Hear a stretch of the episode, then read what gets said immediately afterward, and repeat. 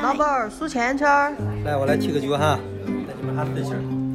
不不不，你们开茶开茶。让我尝一下。大家好，欢迎收听这一期的九言九语，我是主播叨叨，我是主播七七。今天我们要聊一下，就是大家还大家记不记得那个广告词，就是弹弹弹 弹走鱼尾纹。我记得我小时候，就是电视上作为一个勉强挤入九零后的人，小时候电视上经常播这个，所以在在七七跟我建议说我们这期聊一聊紧致与松弛的话题之后，我就这这句广告词在我脑子里回荡了好几天。等到时候剪辑的时候，我去搜一搜这个广告，把这个当当年大家耳熟能详的广告词也放给年轻的朋友们听一听。一加六，弹力蛋白完美升级，完美精致弹力蛋白眼精华，不只是弹力蛋白，更有六重呵护。一加六。弹弹弹，弹走鱼尾纹，你也可以完美精致弹力带。然后松弛感，感觉是，是我我感觉好像也是有听了一段时间的词吧，也不算是就是特别新鲜出炉的网络热点词。嗯，但是其实我感觉在我和七七平时的对话中。还蛮常出现类似的概念的，大意就是我劝七七要放松一点，不要对别人要求太高，而且 不要做那么多计划啊，不拉不拉之类的。你觉得呢？对，松弛感这个词儿，因为我我是一个不太用社交媒体的人嘛，就是除了小某书和微信以外，我也没有其他的了解信息的渠道了。然后这个松弛感这个词儿，就是最近在我关注的公众号列表里面时常推送给我的一个词语，所以我就觉得天哪，对我们女人的要求又增加了。对，就想说，就是会嫌你的大腿过于松弛，还有你的，还有哪里会过于松弛啊？你的白白肉会过于松弛，但是，嗯，你可能有其他地方不够紧致。嗯，可能对我们女人原来的要求只是说。要显年轻，要保持身体的肌肤不被地心引力影响，然后要一直很紧致、很很绷。呃，现在又要要求你的这个状态，你表现出来的状态又是松弛的，所以觉得天呐，对我们的要求怎么越来越多了？我第一次听这个词儿是好像看到舒淇成为某品牌的全球代言人，然后大家就说特别喜欢舒淇那种。嗯，慵懒的、松弛的状态，然后从这件事儿开始，以后就越来越越多的看到这个词儿在就是小某书和和公众号上。但是确实，就这些，比如说像舒淇呀、像汤唯啊、周迅啊，还有韩国明星金敏喜，他们确实会给人一种慵懒的、轻松的状态。我觉得这也是当下。年轻人比较羡慕的那种吧，就是不费力的优雅，然后看起来很轻松又很安逸的状态。因为这个就是我们当下所有的年轻人，不管是年轻人还是中年人吧，都非常缺乏的一种状态，得不到的状态。所以大家可能就会特别想要去讨论它。是的，嗯，但是。你有没有？我想，我突然想到，我们以前在谈论类似的，呃，就是意思的时候，我们就会说，会说你要非常努力才能看起来毫不费力，就是重点是放在你要非常努力上的。现在就直接想要这个毫不费力的结果。对，好像在当下的这个语境里面，你作为一个卷王或者作为一个特别拼命的人，好像是吃相很难看，就大家不喜欢看到。嗯，你的成功或者你的这种自如的状态是通过努力奋斗来的，而是希望你就是天生这种状态，或者说你奋斗了，但是你不要告诉我。我感觉两天不上社社交媒体，我就已经真的又就是那种半天不上微博，就完全跟不上最新的潮流风向标一样的感觉。嗯，是的吧？这种词儿就是一阵子出现一个新的，前阵子不是有什么高级脸？老前锋之类的，就是每过一段时间，商品社会就要推出一个新的概念来让我们消费。你现在去小某书上搜索，呃，松弛感全都是松弛感穿搭、松弛感妆容、松弛感生活好物推荐。那就这种刻意追求松弛感的这种状态就很不松弛啊！我好像近几年一直都穿在穿搭方面都相当松弛，就是在衣服方面，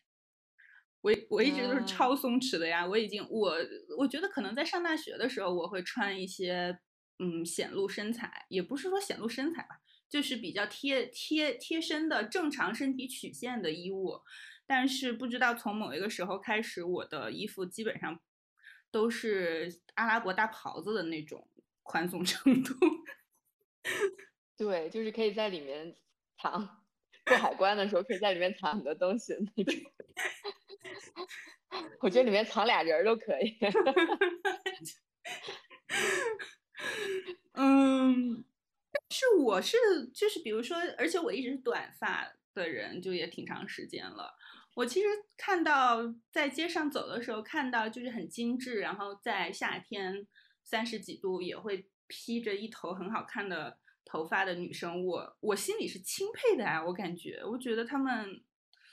我不是我就是我个人是 觉得他们在变变美，然后嗯，让人看起来赏心悦目，并且可能自己也喜欢这方面，嗯，愿意付出这么大的努力，在我看来是很值得，就是。抱拳举赞的，嗯，是的，就是你看起来好像他们的头发都就是卷的，好像都恰到好 处，好像就是天生他就是那样的。其实可能他在家倒饬俩小时。就大家要求女生要精致到毛孔啊，尤其是从国内的语境来说，可能上海的女生的确会在穿搭方面会对自己要求更高一些吧。嗯，这个倒是的。这个其实感觉在几年之前，大家在讨论的，就是所谓的裸妆感的这种妆容，其实也是它的古早代言人吧，就是松弛感美女的古早名词吧。就是你化了妆，但是还是要看起来像没有化妆一样的化妆。就是努力怎么了？努努力有什么不好的吗？为什么大家就这么鄙视努力的人呢？就一定要看起来很轻松才可以吗？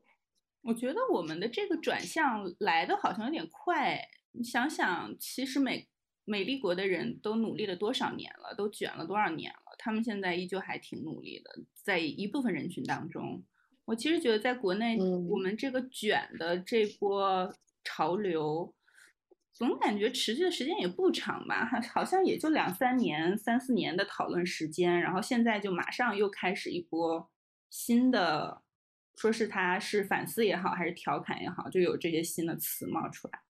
嗯，我觉得每一个时代阶段它流行的文化都不一样嘛。你像我记得前几年的时候，像我所在互联网这个行业，大家就特别喜欢讨论这个九九六。然后之前不是还成成立了一个网站叫九九六 ICU 嘛，就是说所有这些加班加特别严重的公司都会被列在上面，变成一个黑名单，就要求大家投简历的时候不要去这些公司。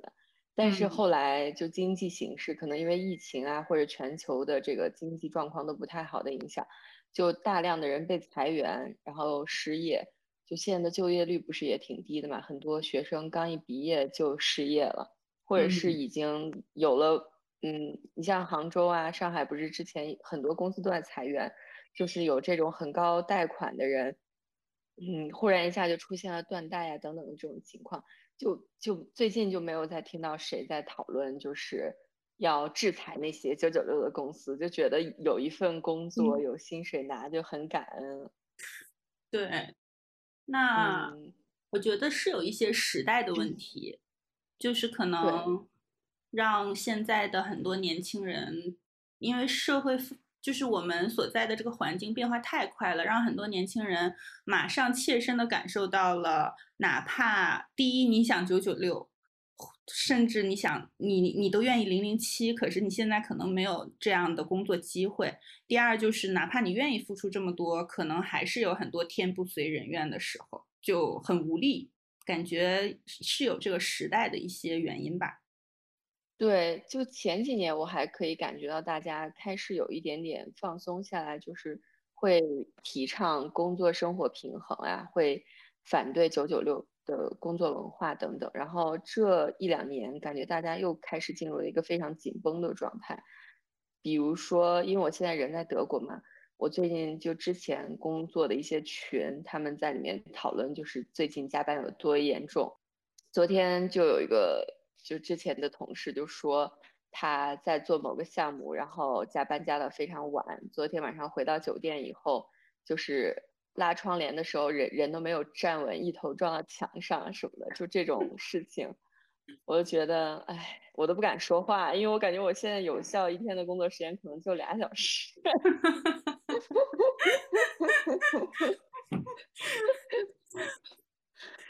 当然，当然，你也可以一天工作时间十二个小时，但是有效工作时间只有两个小时。但是像我就属于工作时间也短，然后有效工作时间也短，所以就在国内的，就是同学或同事讨论自己最近加班有多辛苦，工作压力多大的时候，我都不敢说话，你知道吗？我我感觉我只要说任何一句话，就是在炫耀，就要挨骂。所以你觉得在工作上你是松弛的吗？在工作中，嗯，我觉得从出国以后就渐渐松弛下来了，因为你觉得你努力也没用，就整个团队都很松，就你一个人，就是大家是一个水桶，因为我们是一个团队合作做项目的这种工作形式嘛。那比如说一个水桶，大家都这个板子都很短，你一个人长两米高，你这个水的桶的容量并没有任何变化，而且大家会很讨厌你，很嫌弃你。嗯，对呀，所以我觉得是两种不同的社会阶段嘛。你像在国内，可能现在就处于这种一个阶段，就是嗯，想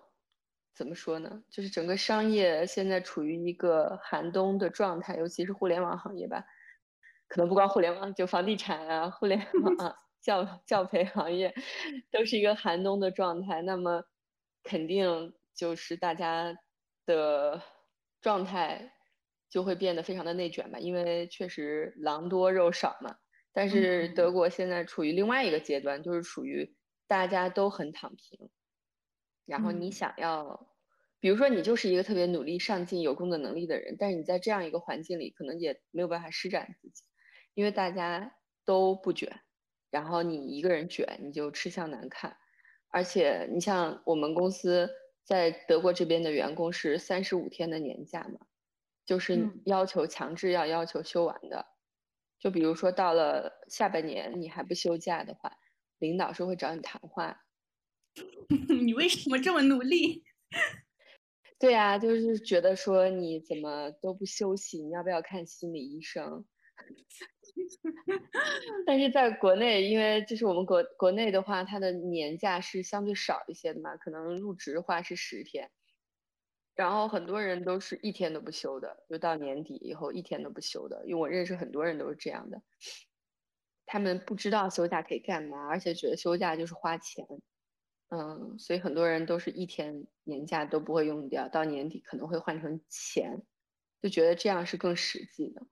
所以我觉得可能两边的文化就是不一样吧，就是社会阶段也不一样吧。嗯，也可能因为勤劳是我们中华民族的传统美德，勤劳和节俭 是我们中华民族的传统美德。而且在你刚才讲的过程中，我突然想到，那在德国的工作环境就像是一块揉好了、已经醒发了很久的非常松弛的面团，它已经可以用来烙馅儿饼了。国内的环境可能还是。只能用来做面条的那种很硬的面，对我们可能是竹升面吧。我真的不想鄙视竹升面，就是要用那个钢棍儿给你压压压压的特别的紧致，然后出来成那种很细很细的弹牙的那种面条。对，嗯，我觉得我所在的这种。高等教育行业或者是科研机构，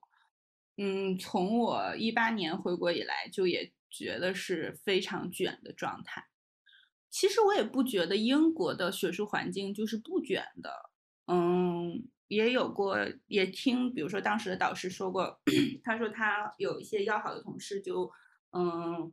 去了加拿大工作。他的意思就是感觉加拿大的学术环境就更加松弛，不会有像一根小皮鞭在屁股后面要赶着你走，或者把你揉成竹升面的那种压力。但是英国我觉得还是也还是有一些压力的。然后国内就更是了，已经卷到我现在有的时候就是觉得你，嗯，要面面俱到，才可能有比较好的发展机会。而且现在国内大学的不确定性也越来越多，嗯，就比如说稳定已经不是我们这个行业的代名词了，感觉，甚至已经国外回来的博士在。边疆大学 在云南的边疆大学求职也不会受到重视，所以在国内现在就是宇宙的尽头就是考公务员嘛，因为感觉除了公务员以外，其他的行业都可能随时崩。说到考公务员，感觉近两年没有之前那么火爆了吧？有啊，去年好像考公务员还是考研的人数达到历史最高了。我刚才想说的是，因为我最近有在吃饭的间歇看一看脱口秀大会嘛，我就有挺多的感触的。因为搞笑这个事儿，就真的是属于你越努力就越不行。嗯，它真的是需要一个一个松弛的状态才能，呃，把大家逗笑。比如说像我们都特别喜欢的于谦儿，他就 是一个从皮肤到人的状态都很松弛的一个人。就是他站在那儿，就他和刚子站在那儿，你就特别想笑。嗯，对。但是如果是两个那种西装笔挺、特别紧绷的人站在那儿，你可能就你的状态也会随着他的出现而变得紧张起来。所以搞笑这个事儿真的是需要你是比较松弛的。是的。嗯，对。然后里面的那个就是谐星们，其中有一个脱口秀演员。不是叫小块儿吗？他不是一个拆二代，嗯，然后他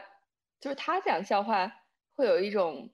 居高临下的感觉吧。其实我觉得他写段子也还不错，但是他就是好像每一次都就有点困难，因为他总是会讲自己家有有六套房，在北京有六套房这个事儿，可能就是观众就有点接受无能吧。嗯嗯，但我觉得他其实状态就挺松弛的。就说句实话，人家家在北京有六套房，其实确实说脱口秀就是一爱好。对，就他并没有非常要要求自己要晋级当脱口秀大王。对，但是像那个广广智他们就是这种，对，从来自底层的人民，他可能就是对对于。成名对于成功可能追求就会多一些吧，然后这个就就让我想到我之前上学的时候，就上大学的时候不是在英国嘛，然后英国它就是一个真的你感觉贫富差距特别大的一个地儿，就比如说当时在中国留学生的圈子里就会有两种特别多的人，一种就是家里特别有钱。就不管这个钱是干净的还是不干净的，总之就是会有那种特别有钱的同学，比如说家里可能一个月就给打几十万人民币的生活费的那种。那我把我拉成饼子，我都能行，肯定能送下来。对，然后也有那种就是家里只给买一张单程机票就花光了所有积蓄的同学，就等于说他一到英国他就属于一个什么都得靠自己的状态了。就可能我有认识同学一一天要打三份工，才能支撑了自己的房租和生活费的。然后我我们就这种中不溜子的，就是家里也没有多余的钱给你，就是每个月只能给你，呃，将将够生活，可能多一点零花钱的这种家庭，就看到这两种人就特别有感触。嗯，比如说你确实能感觉到那种家境很好的同学就很好打交道。因为他们就不在乎、不计较，所以人就显得很善良。原来善良是一张金子做的面具。对，就是比如说，呃，你生日快到了，然后然后他就会有意无意的跟你一起逛街的时候，比如说你看了什么东西多看了两眼，他就买给你，可能那个东西要好几百英镑，然后他就买给你，嗯，你就觉得天呐，这个东西就是我一个月的生活费，你居然是随随便便就买了送给一个也不是很熟的朋友，但对他来说可能就几百磅就是一个零口很小的数目吧，对，就是一个吃饭的钱，可能可能就一一天的饭钱之类的。嗯对，但是像那种，嗯，就一天要打三份工的同学，你就觉得你跟他出去社交，你就要很注意，比如说选在什么地方吃饭，这个就就要有讲究。一个是你要离他打工的地方不要太远，然后第二就是就是这个单价也不能很贵，而且就是最后。嗯，分钱的时候你一定要主动一点，就是最后吃完饭也一定要 AA，而且你要主动 AA，这样才不会让对方觉得难堪。就是你会要更需要去照顾对方的情绪吧，嗯，因为他对于金钱是非常紧张、非常紧绷的，就跟那种家境特别好的同学是完全不同的。我觉得也是因为我们很多嗯时候好像不是很能面对我不太有钱这种状态。当然，可能也是因为确实我们处在的这个发展阶段，嗯，还还是这样一种，你有可能变得很有钱，就至少感觉在我们上就你上大学的那个时候，感觉还是有这种嗯变有钱的可能性或者什么之类的。因为我想到我之前在英国的时候有就认识一个英国的女生，然后我们之前举一起举办过一一次会议还是什么之类的，后来就是要和嗯会议上邀请的老师一起去吃约克城有一家韩国烤肉，然后好像是人均大概算了我们嗯，然后大概人均是三十多磅吧，就三四十磅的这种程度，嗯，然后我跟我和他讲了之后，他就非常随意的跟我说，三十多磅有点贵，我就不去参加了，你们就 enjoy it。反正我我第一我听他这样讲的时候，还是稍微有一点被震动到的，就感觉他这样坦然的态度，好像在身边认识的，嗯、家境稍差的或者生活条件稍差的认识的同龄人也好，或者是长辈也好的身上，好像是还是比较少看到。因为我爸就属于一个典型的凤凰男，就是从一个非常贫困的西北大农村考出来的大学生，就是整个村儿的第一个大学生，所以他就是有一种，嗯，可能因为家境不好带来的过度的尊严感，就是想矫枉过正那种感觉，所以就会在比如说请老家的一些人吃饭的时候，就会过分大方。嗯。然后就会有很强的责任心，要照顾好家里的每一个亲戚，就是嗯他觉得自己是呃全村儿的希望，所以要照顾好每一个人。就这个这一点，就是属于像我妈这种在城市里长大的小孩儿就理解不了。对，我觉得我只能从书面意思上理解，就因为你是全村的希望之光，那你既然你发达了之后，就要把你的人性之光也普照到每一个 街坊邻居的身上。对，所以我觉得是不会在我爸身上看到松弛感这三个字儿的，总感觉他的身上压了一千公斤的担子，就是永远要帮完这个帮那个。但是相比来说，像像我妈他们这种就是在城里长大的孩子，可能就相对来说要担子轻很多，就他可能会更能享受一些自己的人生吧。嗯嗯，我还有一个想到的点就是，感觉松弛感，就是你能不能真的在自己身上感受到松弛感，而不是说你想要去营造松弛感。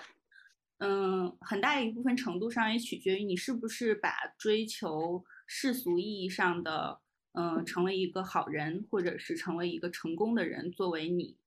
特别笃信的那个目标。因为毕竟现我们的环境中，其实对于好好的，嗯，价值取向，对于成功的价值取向，现在还是挺单一的。嗯，还是处在一个嗯基本上以金钱、车子、房子，然后自己反正就总总归来说是一些以物质条件来判断的一些标准吧。就是如果或者是在其他方面也包括，比如说人生阶段的大事要不要像我们之前说的要不要准时完成，要不要按部就班的完成。就是如果这些东西在你心目中的分量都很重的话，我觉得也很难松弛，因为它就会导致你就像会导致你无法放弃某一种你假想中的完美人生。或者就会导致，嗯，自己在日常生活中的很多情境中，就会很在意是不是做到了，嗯，大家心目中的好。我感觉我在某种程度上放弃了这一点之后，就相当于原谅了自己之后，比较宠爱自己了之后，我感觉我就，嗯，真正的变得松弛了一点。所以我想，我觉得变松弛的，我的建议就是宠爱自己一点。不管是男人还是女人还是什么人，对自己好。对，可能要放下自我的执着吧。对，就是可能，嗯，我现在就是觉得我真的没有，这我真的不可能达到那个好的标准，或者是很成功的标准。我也没有办法在工作上那么努力，付出很多时间和精力。所以，嗯，我对于我得不到的东西也觉得很坦然。那我觉得，如果这样能想开的话。在很多时候，你就不会那么紧绷。嗯，是的。就关于这一点，我还想到之前看到的一个社会新闻，就好多年以前，我不知道你有看到过裸贷的新闻吗？哦，好像有。对，就是好多女大学生可能为了能够跟比如说宿舍的其他女生用一样的化妆品、用一样的包包、鞋子，然后不惜去上传自己的裸照来贷款消费。嗯。对，我觉得这一点就也是跟，其实跟松弛感是一个，嗯，挺有意思的相关性吧。比如说，就是来自这种相对差一些的家庭的学生，就很害怕自己看起来低人一等，嗯，就很害怕自己小家子气或者穷酸，就反而会过分的大方，或者是一定要过过度消费来装扮自己。就相比来说，就反而就可能家境好一点的学生，就没有那么在乎这些牌子呀什么东西。我觉得我我们已经得出了结论，就你没钱就没有松弛感，这个是最有钱是最容易达成的，是最最容易营造松弛感的一种方式。毕竟想得开这件事情很微妙嘛，而且也很难。其实，对，就确实大家，比如说你真的有一每个月有八千块钱的房贷。然后还有两个孩子要养，家里还有狗，还有车贷，还有一个情绪很不稳定的，就是不管是老公还是老婆吧，我觉得你无论如何你也不可能有松弛感呀。嗯，对呀，但是如果你就是 一个人，也没有任何的债务，然后工作吧，就是你你也自己觉得就做不做都行。可能就你只要你身上有稍微有一点那个他们说那个 fuck you money，就是我可以不管一切，有一点存款的话，那其实你工作让你不开心了，你明天就辞职也没有关系啊。嗯，所以我觉得这个东西不是说你想要去营造就能营造出来的吧？可能毕竟我们也就是这个大环境里的一个小尘埃。如果现在整个社会环境它就是非常的内卷、非常的紧绷的话，你自己想要努力去松弛。可能也是适得其反吧，很难吧？对，就还像你刚才举的那个例子一样，你自己非要想变成一块矮的木板子，可能也会被其他的木板再钉上一块，再把你拉起来，要团结你，团结你，要不放弃你。对啊，就听过我和叨叨之前去大理的那期节目的观众朋友们，可能也知道，就是在大理这样一个已经。国内八线城市的地方，还有人在卷这个育儿，也有人在卷学佛呀。就只要你的这个精神状态是卷的，你再怎 么想要去营造轻松的感觉，也是不太可能的。对呀，所以我觉得大家就坦然接受自己很紧绷这个事实。对，可能你当下这个人生阶段，就是就是因为。疫情啊，经济形势不好，就业率低啊，等等的状态，你这个人就是被影响的压力很大，然后压力大的反应就是你整个人的状态很紧绷。但这也没有什么问题啊，因为大家都这样，没有必要刻意去假装自己很轻松吧。我觉得这也是另外一种形式的压力。对，所以就还是心理咨询师那句老话，就接受你自己。对，我们可能都想成为那个我昨天根本没复习啊，但是我就是考了一百分的那个学生。但是如果你成为不了那个学生，我就是非常努力，每天学到十一点半，但只考了八十五分，我觉得你也是值得为自己骄傲的。哦，我觉得紧绷不一定会让人不开心，但是，嗯，紧绷但是又心里有所埋怨的话，是很容易不开心的。对，就是在如果真的在家庭里也好，嗯，在工作中要加班也好，我觉得很多时候我们都会是一种被动的紧绷，就哪怕不管你是被动加班也好，还是因为要在家里做的事情比较多也好，或者是任何其他一件让你觉得有点压力的事情也好，但如果觉得这些东西总是特别让自己心生怨念的话，才是不开心的原因吧。对，因为我本人就是我和叨叨其实都属于容易焦虑的人嘛。嗯，我自己现在感觉就是，如果特别焦虑的话，你就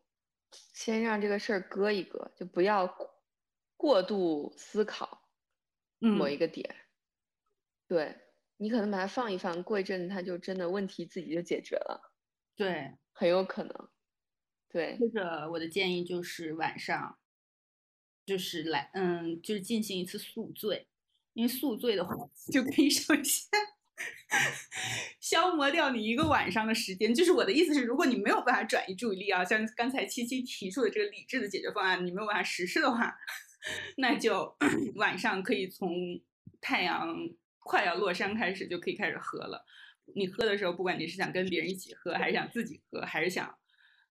就是当然，如果是不管是男孩子和女孩子，最好还是不要自己在外面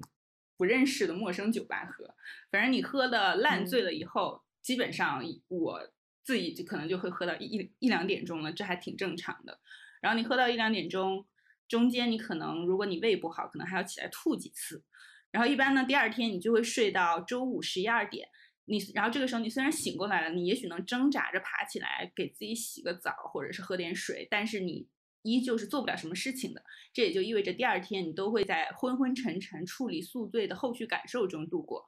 这样至少有至少有三十六个小时吧，就会导致你被动的 从让你过于紧致的事情当中脱离出来。当然，你还是会醒的，醒了之后你还是要处理这件事情的，但这也不失为一种强制让你松弛的办法。那你这个其实也就是把事儿搁一搁嘛，跟我说的一样，只是你这个属于被动的，我我刚刚说的是主动的放下。是我，当然我们还是提提提倡大家能够主动放下，对，就是说放不下的情况下。还有前两天嗯跟你说，我觉得我我我之前感觉自己现在相对来说是非常松弛的了，然后在这一点上，我觉得还是要，嗯，感谢现代医学，感谢我吃了两年的稳定剂，就是这个药物确实让我的大脑，嗯，在它的帮助之下松弛下来了。但我前两天和另一个朋友聊天，然后我们两个就作为病友，我们俩交流了一下最近各自的进展，就感觉可能还是没有真的松弛吧。就是我觉得我想了一下，我现在的这种松弛，可能还是建立在觉得多少有那么点儿今朝有酒酒今朝醉的意思在里面。嗯，可能多少有那么一些觉得还是对人生的，觉得它很不可把控，对于未来特别的，也不是说特别吧，对于未来持有很大的悲观态度，所以希望在就是还在健康的每一天做点自己想做的事情，丰富自己的各种体验，想吃点什么就吃点什么，想做点什么就做点什么，然后想让自己舒坦就舒坦下来。嗯，但是我又觉得这好像也不能把它说，就你说它是一种假性松弛也可以。比如说大树就经常还是跟我说，我觉得你还没好，我希望你有一天还能变回一个真正身心健康的正常人。嗯，然后我就跟他说，我只是改变了一种人生观和价值观而已。我现在就是觉得人生重在体验。反正我现在的所谓的松弛感，就大概是这么这么样一种状态。当然，有的时候也是通过宿醉，刚才提到的宿醉来 达到的。我我觉得，我理解这种松弛感应该属于两种人，一个是那种吃过玩过的，反正我都见过了啊，这些姐都玩过了，就觉得嗯，就这种自在的感觉，松弛的感觉。还有一种人就是我就这样，嗯，你你拿我也没辙，呃，我就这样，我就躺平，我就摆烂，就这种人也是挺松弛的。比如说像在北京的大胡同这边。见到那种提笼遛鸟的大爷，还有在上海那种静安寺穿着整套睡衣遛狗的人，可能都还挺 松弛。对，但是像我们这些在生活泥潭里挣扎的年轻人，尤其是这种新生儿父母，我觉得不太可能有。所谓的松弛感嘛，你你连睡觉几点起来都不能由得了自己，你怎么可能有什么松弛感？我我因为现在就有点事情回沈阳家里，然后就和嗯高中的朋友吃饭，就很久以前也和我们一起录过节目的西瓜，就我和他的家属以及他的他们家的小朋友一起吃饭，然后因为他们家小朋友看在视频里见过我，也见过我家的猫，所以他就对叨叨阿姨非常的热情。然后，嗯，我因为他已经四岁半了嘛，所以是可以跟你比较愉快的聊天和交流的。然后我和他聊了四十分钟之后，我就觉得，我就开始跟，我就觉得我已经大脑放空，就整个人已经下线，你就我就只有捧哏的力气了。比如说，好厉害呀，没听说过呀，好棒啊，就。然后我就跟我朋友还有她老公说，我说我已经开始放空了。他们两个就跟我说，我们两个一直在放空。然后我就问那个朋友的老公说，我说那你作为一个爸爸，你从每天回家什么，就是大概能能跟你儿子交流多长时间以后放空？他说我踏进家门的时候就开始放空。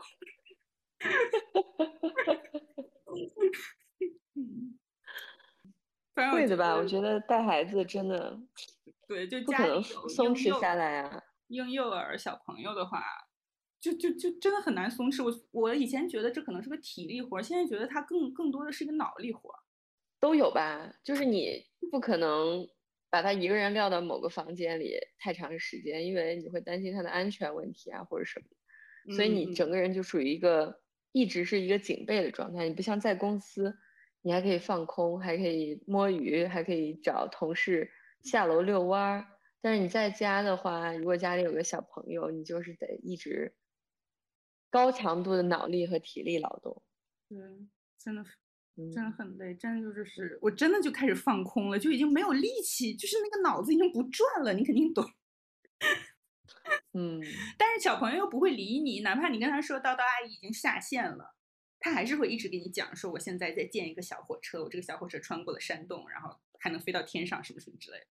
对，像我们家小朋友现在就是两岁多嘛，你就经常要跟他进行一些无实物表演，比如说他忽然说：“妈妈，我现在手里拿了一个电话。”然后，然后你就开始要自己假装你也拿了一个电话，然后开始跟他打电话，然后还要假装信号不好等等，就各种场景要模拟出来。我就觉得，就感觉跟工作面试一样。嗯嗯，我觉得哦，我还有一个，就也是在和别人聊天的时候想到，就大家就刚才我说到的另外一点，就是很多时候很紧绷的一个原因，就是嗯，过于执着的认为，就是你的价值观可能还不够开放和多元吧，就它的取向是比较单一的，那就会显然让你认为自己所做的正确的事情是比较单一的。比如说要不要换工作，要不要生宝宝，或者是要不要换一个城市去生活等等之类的。但是我发现很多事情其实就是，要么就是你自己受委屈，或者是其他人受委屈；要么就是你自己不高兴，或者是其他人不高兴。比如，嗯，就是在我在我身上，我我就像比如说要不要要生小孩这个问题上，很多时候都是要么就是你自己。不高兴，要么就是你高兴了，但是家里人都不高兴，就是很多时候只能是二选一的问题，没有什么所有人都能高兴的方案。对，合家大团圆的结局可能真的是很少会出现。对，就是就是我我们的微信群为什么都要叫“欢乐一家亲”？因为这是一个梦想。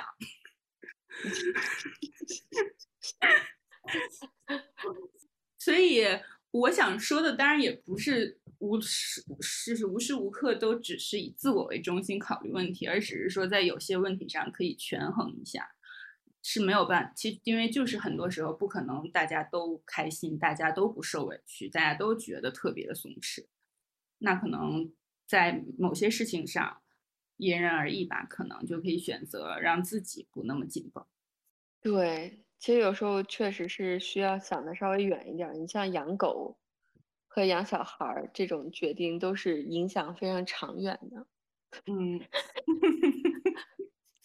就是生其实容易的，养这你可能要养十几年它才能独立，然后这十几年有可能你就会变得很不自由，你就是要做出很多的牺牲。对，所以怎么说呢？嗯，这个。松弛感这个话题确实是比较奢侈的。对我除嗯，我觉得除了宿醉以外，除了宿醉以外，读小说也是可以让我松弛的。读读读小说其实也是一种被动的让你忘掉你所处的焦虑和烦恼的一种方法吧。就我之所以强调是要读小说，是因为小说是比较能够营造氛围感以及让你有代入感的。这样的东西，这样的阅读的读物，我觉得确实是书籍就是随身携带的避难所。这句话还是有道理的。嗯，就是我尤其喜欢这种看起来很有氛围感，对于环境的描写，就对于各种感官的描写都很细致的小说，它就让你很能沉浸到里面去，确实有一种可以从自己所处的现实世界中脱离出来的感觉。哦，我还很喜欢逛超市。就什么也不买也行，我就会仔细研究每一个种类的饼，每一个品牌的饼干都出了什么新品，然后谁又被摆到了超市货架的最下面，然后 生鲜区的阿姨们都在买什么，哪个阿姨又多拽了三个塑料袋儿揣到她自己的包里，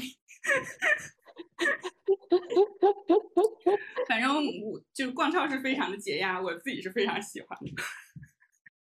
或者跟梁朝伟一样飞到。飞到伦敦，然后喂一喂鸽子，再飞回香港。这听起来小腿就很紧绷，感觉一点都不松弛。总归我们今天讨论了这么长时间，觉得就是松弛感就是有钱人的有钱人专属的一种状态。我今天回家就在喝我爸安利给我的艾蒂达姆啤酒，因为就是。各种掺水的啤酒，就是已经喝的我有点崩溃。嗯，这是个西班牙的啤酒，嗯，就无功无过吧，我觉得也没有说特别好，而且我发现它里面还有食用香料，就让我觉得有点邪道。嗯，我今天喝的这个酒好像还挺好喝的，就是我今天终于没再喝雷司令，我在喝啤酒。然后这个酒叫什么？德国海岸双倍 IPA。度数还挺高的，七点五度，然后它的包装就很很很二战，就是你这大下午的就整上了双倍 IP，对，而且它好像是去年的什么什么金奖获得者，反正我觉得还挺好喝的吧，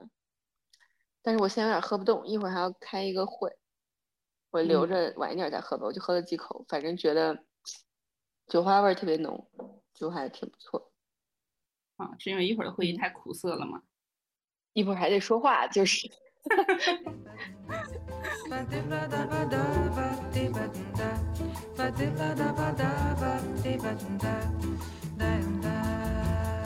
好吧，嗯，大家如果还没有松弛下来的话，还是 follow 一下叨叨的建议，就是去宿醉一下吧，就总归是能松弛的。或者泡个热水澡也行。对，听听佛经，打打毛线。都是不错的办法。是的，是的，反正也没有办法立马有钱，所以就干点这些活动，让自己松弛一下吧。对，好吧，那我们今天就聊到这儿了。嗯，谢谢大家收听。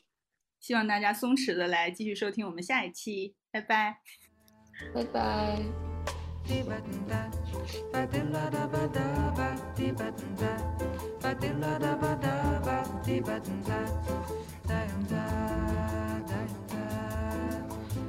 Quis amar, mas tive medo e quis salvar meu coração. Mas o amor sabe um segredo. O medo pode matar o seu coração. Água de beber, água de bebê, camará. Água de bebê, água de bebê, camará. Tem batunda, bater lá da badaba, tem batunda, bater lá da badaba, tem batunda.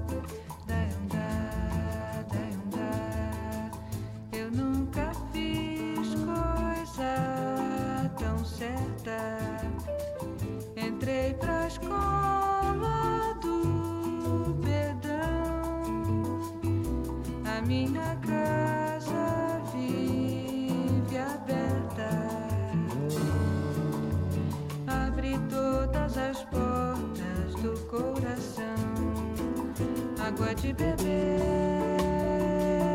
água de bebê, camarada. água de bebê,